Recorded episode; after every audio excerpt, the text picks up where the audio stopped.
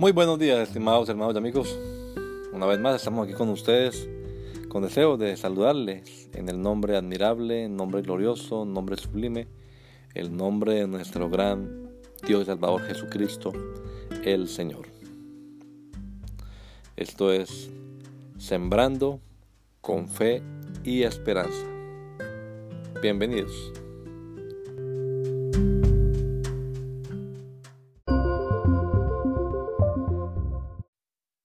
Biblical passages with the word apologia. The New Testament uses the Greek word apologia, often translated in English as defense, eight times in the New Testament. All passages in this list are quoted from the English Standard Version with italics added. 1.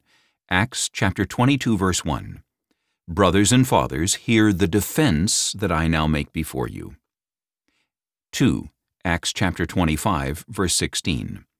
I answered them that it was not the custom of the Romans to give up anyone before the accused met the accusers face to face, and had opportunity to make his defense concerning the charge laid against him.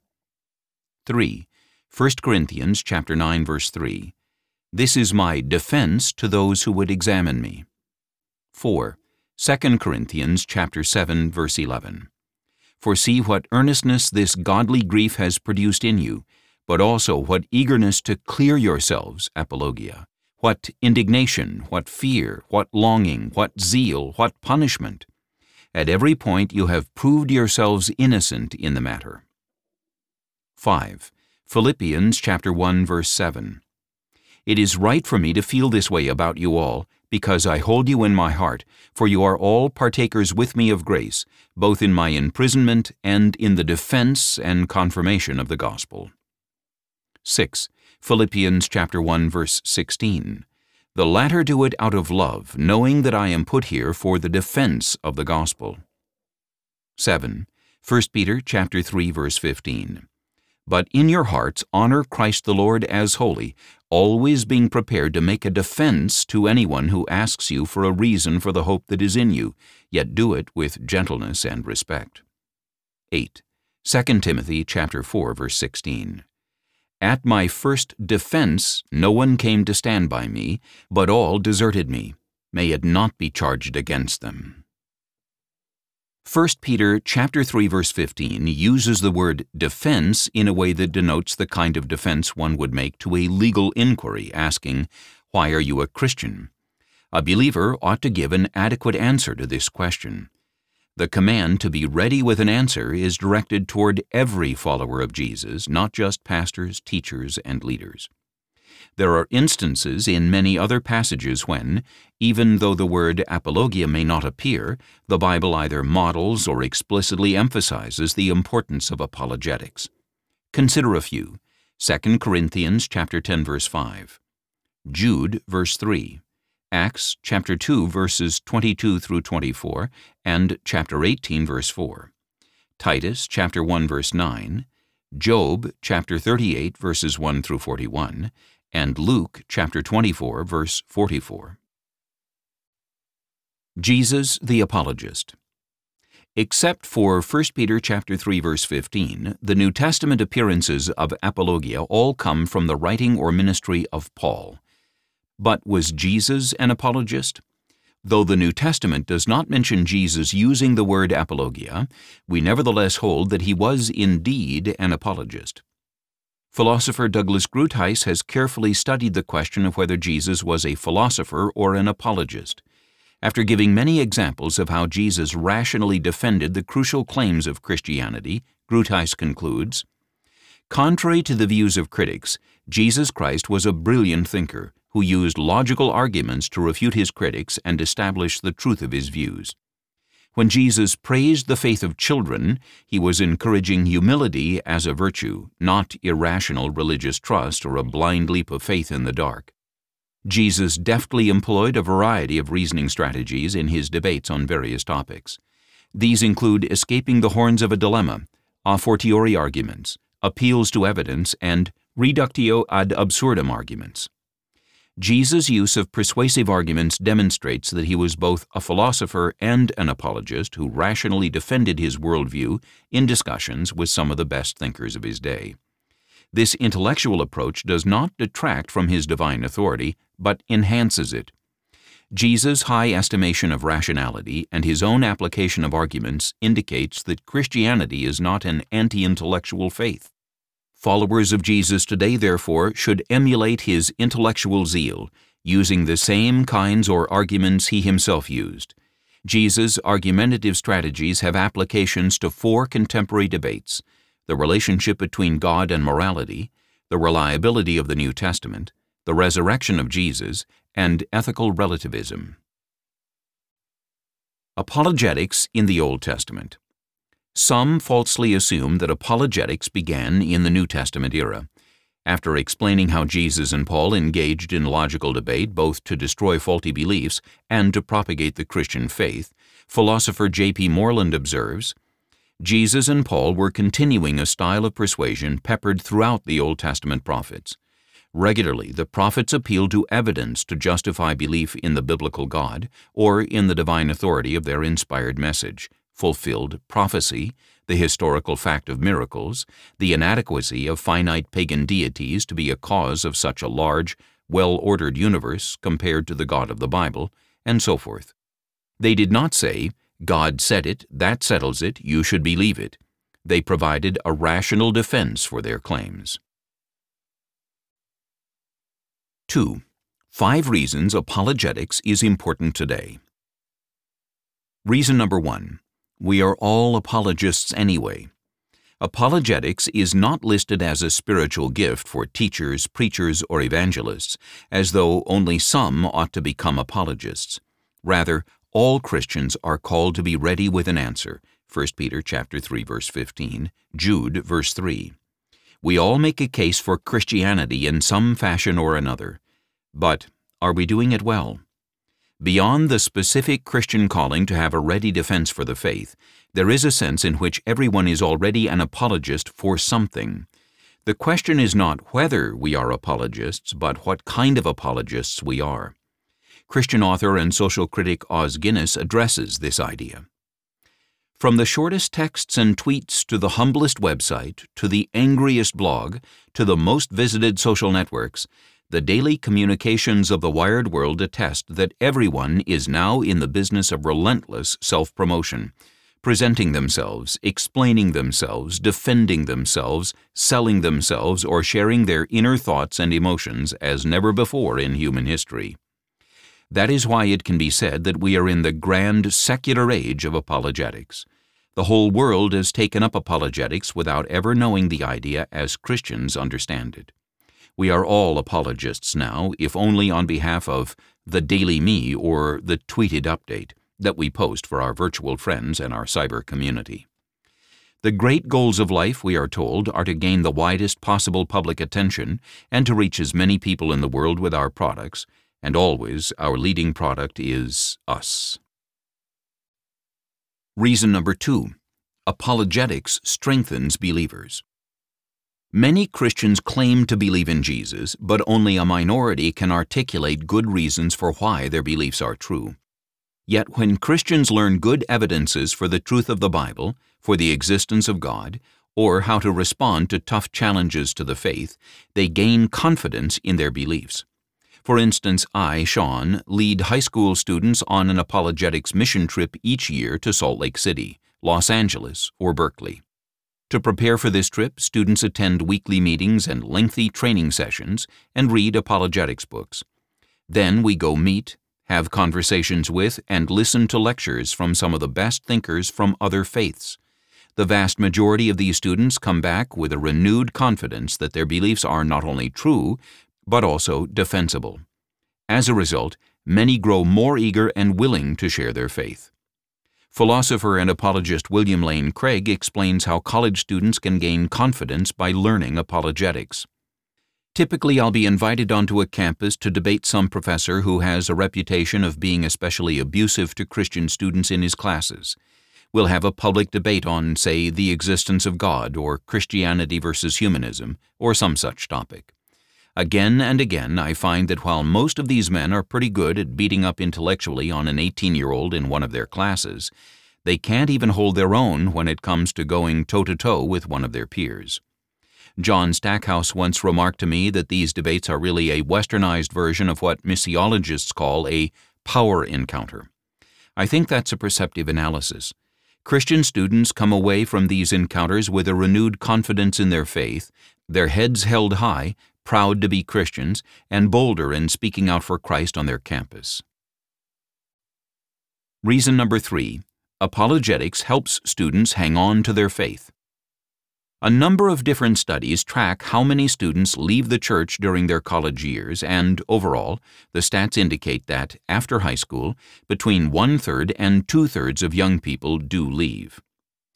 While they leave for many different kinds of reasons moral, volitional, emotional, relational, etc.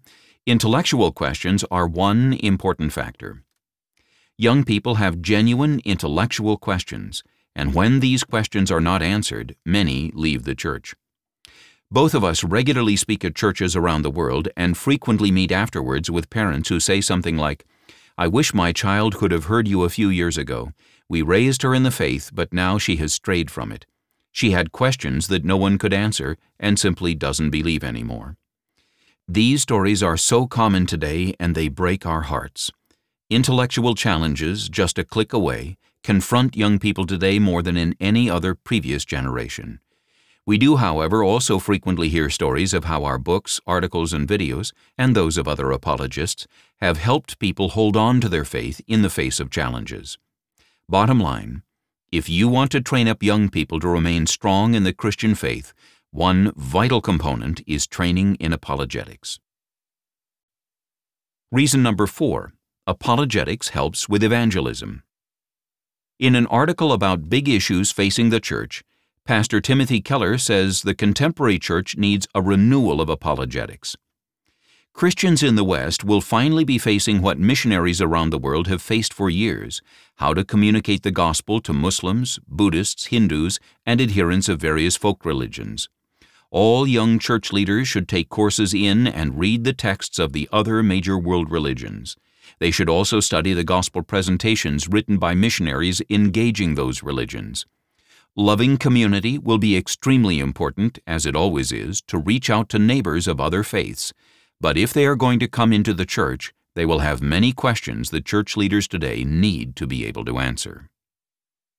People naturally have questions. They always have and always will. One of the key functions of apologetics, then, is to respond to questions and clear away objections people have that hinder their trust in Christ. Apologist, author, and speaker Ravi Zacharias emphasizes the important impact of an alert response to someone's question, even in a small way. Do not underestimate the role you may play in clearing the obstacles in someone's spiritual journey. A seed sown here, a light shown there, may be all that is needed to move someone one step further. In this book, we are going to take you deep. Yet our goal is that you gain knowledge not for its own sake, but for your preparation to confidently answer questions people may ask you about Christianity. If you want to share your faith effectively, you need to be ready with answers. Professor James Beilby explains the relationship between evangelism and apologetics. Evangelism and apologetics are closely related. Both have a common general goal, encouraging commitment to Jesus Christ. In fact, in certain theological circles, apologetics has been labeled pre-evangelism. On this understanding, apologetics clears the ground for evangelism. It makes evangelism more effective by preemptively addressing impediments to hearing the gospel. This is certainly true, but I submit that apologetics is also useful in the midst of the presentation of the gospel and after the presentation of the gospel. In other words, there is no moment in which a Christian takes off her evangelist hat and puts on her apologist hat. The relationship is more seamless than that. The difference between the two is one of focus. Evangelism is focused on presenting the gospel. Apologetics is focused on defending and commending it. There is, moreover, an important difference in the audience of evangelism and apologetics. Evangelism is done only with non-Christians, but apologetics should be done with Christians and non-Christians alike. Reason number five. Apologetics helps shape culture. Apologetics and evangelism never happen in a vacuum. In our experience, apologetics questions come from both Christians and non Christians because they both live in the same cultures and the same world influences their thinking. Why are considerations of culture so important? Craig explains.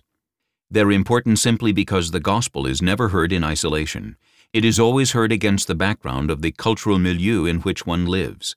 A person raised in a cultural milieu in which Christianity is still seen as an intellectually viable option will display an openness to the gospel which a person who is secularized will not. For the secular person, you may as well tell him to believe in fairies or leprechauns as in Jesus Christ. Or, to give a more realistic illustration, it is like our being approached on the street by a devotee of the Hare Krishna movement who invites us to believe in Krishna. Such an invitation strikes us as bizarre, freakish, even amusing. But to a person on the streets of Delhi, such an invitation would, I assume, appear quite reasonable and be serious cause for reflection. I fear that evangelicals appear almost as weird to persons on the streets of Bonn, Stockholm, or Paris as do the devotees of Krishna. Influential theologian J. Gresham Machen perhaps said it best. False ideas are the greatest obstacles to the reception of the gospel.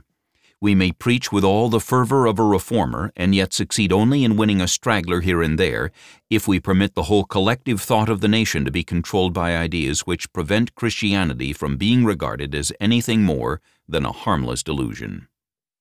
Philosopher and apologist Francis J. Beckwith further explains it is fashionable today to speak of the theological posture of Western civilization, and American intellectual culture in particular, as post Christian. Our most important, influential, and culture shaping institutions and professions law, medicine, education, science, media, and the arts no longer accept the presuppositions of the biblical worldview as part of their philosophical frameworks.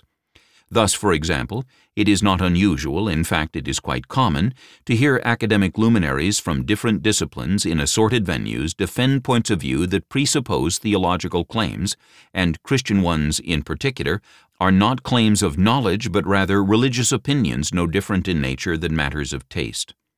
The ease by which these points of view are presented, and the absence of a call to justify them by the same standards of philosophical rigor that are required of their opposition, is testimony to how potently certain claims antithetical to the Christian worldview have shaped the ideas, opinions, and policies of those who occupy the seats of cultural influence in our society. 3. Christianity is a factual faith. Christianity is a historical faith. Christianity appeals to history. It appeals to facts of history that can be examined through the normal means of historicity. Pinnock defines these types of facts. The facts backing the Christian claim are not a special kind of religious fact. They are the cognitive, informational facts upon which all historical, legal, and ordinary decisions are based. Luke, the first century historian, demonstrates the historical nature of Christianity in his introduction to his gospel. Inasmuch as many have undertaken to compile a narrative of the things that have been accomplished among us, just as those who from the beginning were eyewitnesses and ministers of the word have delivered them to us, it seemed good to me also, having followed all things closely for some time past, to write an orderly account for you, most excellent Theophilus, that you may have certainty concerning the things you have been taught. Luke chapter 1 verses 1 through 4, English Standard Version. Among these historical knowable events was the resurrection of Jesus Christ, an event that Luke says was validated by Jesus himself through many proofs over a 40-day period before numerous eyewitnesses. Acts chapter 1 verse 3, English Standard Version. Like the Gospels, Acts records history, Concerning the genre of Acts, New Testament scholar Craig Keener observes, Acts is history, probably apologetic history in the form of a historical monograph with a narrow focus on the expansion of the gospel message from Jerusalem to Rome. Luke's approach focuses on primary characters and their deeds and speeches, as was common in the history of his day. We hope then to present the historical facts surrounding the Christian faith and to determine whether the Christian interpretation is the most reasonable. Make no mistake, the historical facts matter for Christianity. The Christian faith is an objective faith, therefore it must have an object that is worthy of faith. Salvation comes not from the strength of our beliefs, but from the object of our beliefs. Yes, salvation comes through faith. Ephesians chapter 2 verses 8 and 9 and John chapter 6 verse 29. But the merit of faith depends upon the object believed, not the faith itself. Let me, Josh, illustrate. Once I debated the head of the philosophy department of a Midwestern university. In answering a question, I happened to mention the importance of the resurrection. At this point, my opponent interrupted and rather sarcastically said, Come on, McDowell, the key issue is not whether the resurrection took place or not. The key issue is this do you believe it took place? He was hinting at, even boldly asserting, that my believing was the most important thing. I retorted immediately, Sir, it does matter whether the resurrection took place because the value of Christian faith is not in the one believing, but in the one who is believed in, its object. I continued, If anyone can demonstrate to me that Christ was not raised from the dead, I would not have a justifiable right to my Christian faith. 1 Corinthians chapter 15 verses 14 and 17. The Christian must avoid the attitude, don't confuse me with the facts, my mind is made up. For the Christian, the historical events reported in the Scriptures are essential. That's why Paul said, If Christ has not been raised, then our preaching is in vain and your faith is in vain. 1 Corinthians chapter 15 verse 14, English Standard Version. Christianity is a testable faith. As Paul makes clear in his letter to the Corinthians, Christianity is a historical religion tied to the life, teachings, death, and resurrection of Jesus. These claims are testable in that anyone can actually examine their validity and determine historically whether they are reliable. As noted, Paul ties the truth of the Christian faith to the historical resurrection, 1 Corinthians chapter 15 verses 14 and 17. Professor of Apologetics Craig Hazen considers this one of the strangest passages in all of religious literature. He says, I have not been able to find a passage in the scriptures and teachings of the other great religious traditions that so tightly links the truth of an entire system of belief to a single, testable historical event. This idea that the truth of Christianity is linked to the resurrection of Jesus in a testable way does set Christianity apart from the other great world religious traditions in a dramatic fashion. When you boil it down, Hinduism, Buddhism, and the like are about inner personal experience and not about objective public knowledge. Other traditions seem to be about objective knowledge until you probe a little more deeply. Mormonism, for instance, seems to be about hidden gold plates, Jesus' ancient visit to the Western Hemisphere, and Latter day Prophets, things that could certainly in principle be evaluated in an objective way. However, when facing evidence contrary to these claims, the Mormon missionary, scholar, or apostle steps back and begins to talk about the special inner knowledge, a burning in the bosom that is the only confirmation that really counts about these unusual stories. At the end of the day, the Mormon is no different from the Buddhist in that they both rely on inner experience as their ultimate source and warrant for religious knowledge. 4. Clearing the Fog 10 Misconceptions about the Christian Faith. When Sean was growing up, we lived in a small town called Julian in the mountains outside San Diego. Sometimes the fog would get so thick that while driving we couldn't see the car directly in front of us. Though the fog made the car ahead invisible, the fog didn't change the fact that the car was still there. Fog affects visibility, but the things it hides are no less real than they are on a clear day. In a similar way, many people have foggy views of the Christian faith, misunderstandings we hope to clear up before we get to the evidence. Misconception number one Christianity doesn't need evidence because faith is blind. Many atheist critiques of Christianity claim that faith is blind, irrational, stupid. In his book, The God Delusion, leading atheist Richard Dawkins asserts that faith opposes reason and calls faith a delusion, which he describes as persistent false belief held in the face of strong contradictory evidence. A common example used to show that the Bible denigrates evidence is the story of Doubting Thomas. Dawkins writes, Thomas demanded evidence. The other apostles, whose faith was so strong that they did not need evidence, are held up to us as worthy of imitation. Was Jesus repudiating an evidence-based faith? In Is God just a human invention? Jonathan Morrow and I, Sean, list three problems with his claim. First, Jesus predicted his resurrection on multiple occasions in the presence of the disciples.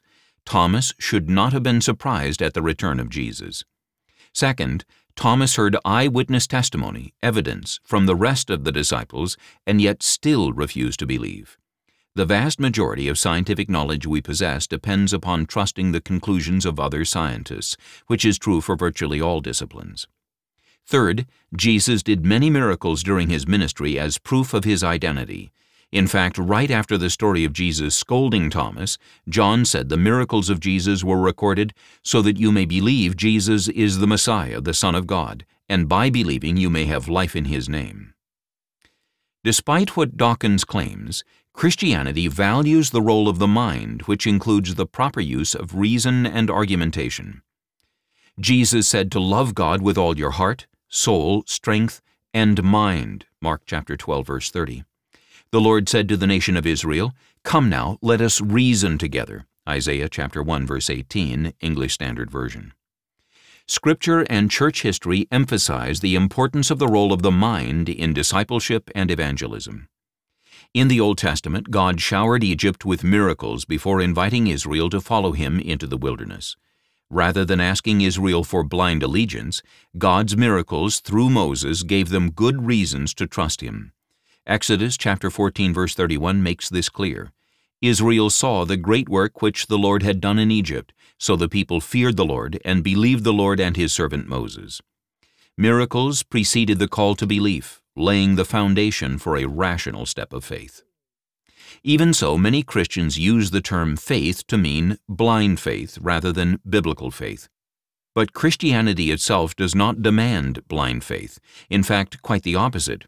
When Jesus Christ and the apostles called upon a person to exercise faith, it was not a blind faith, but rather an intelligent faith. The apostle Paul said, I know whom I have believed. 2 Timothy chapter 1 verse 12, emphasis added. Jesus specifically performed miracles to show who he was, and as a result, many confidently placed their faith in him. During a trip to Capernaum, Jesus healed a paralytic. After forgiving the man's sins, Jesus said to the crowd, But that you may know that the Son of Man has power on earth to forgive sins, he said to the paralytic, I say to you, arise, take up your bed, and go to your house. Mark chapter 2, verses 10 and 11. Jesus healed the man so people would know he spoke with authority from above. Professor of Philosophy David Horner explains, Faith and reason are friends and partners. They go together. They need each other and cannot flourish or even survive apart. Our faith should be a reasonable faith, and our reason should be a faithful reason, one that recognizes the inevitable and rationally necessary presence of trust and commitment. Trusting and committing yourself to what you have good reason to think is true and trustworthy, in those cases when doing so is appropriate or unavoidable, is the most reasonable thing you can do. Christians are often accused of taking a blind leap into the dark. For me, Josh, however, I found the evidence for Christianity powerful and convincing. So when I became a Christian, I hadn't leapt blindly into the dark, but stepped into the light. I placed the evidence I gathered onto the scales, and they tipped in favor of Jesus Christ as the Son of God, resurrected from the dead. Had I been exercising blind faith, I would have rejected Jesus Christ and turned my back on all the evidence. Of course, no one can absolutely prove that Jesus is the Son of God. My investigation of the evidence weighed the pros and cons. The results convinced me that Christ must be who he claimed to be, and I had to make a decision, which I did. You may be thinking, you found what you wanted, but this is not the case. Rather, I confirmed through investigation what I wanted to refute. I set out to disprove Christianity. I had biases and prejudices not for Christ, but against him. The next three objections are some of the most common ones we hear, but they also have considerable overlap. They each deal with the failure of Christians to live up to biblical ideals. For each of these, we hope you will recognize that Christians have, in fact, often fallen short of living as Christ teaches, but also that Christianity itself stands or falls on its own evidential merits, regardless of how Christians may or may not live. and such is true for any other belief system, too. This audiobook is continued on Disc 2.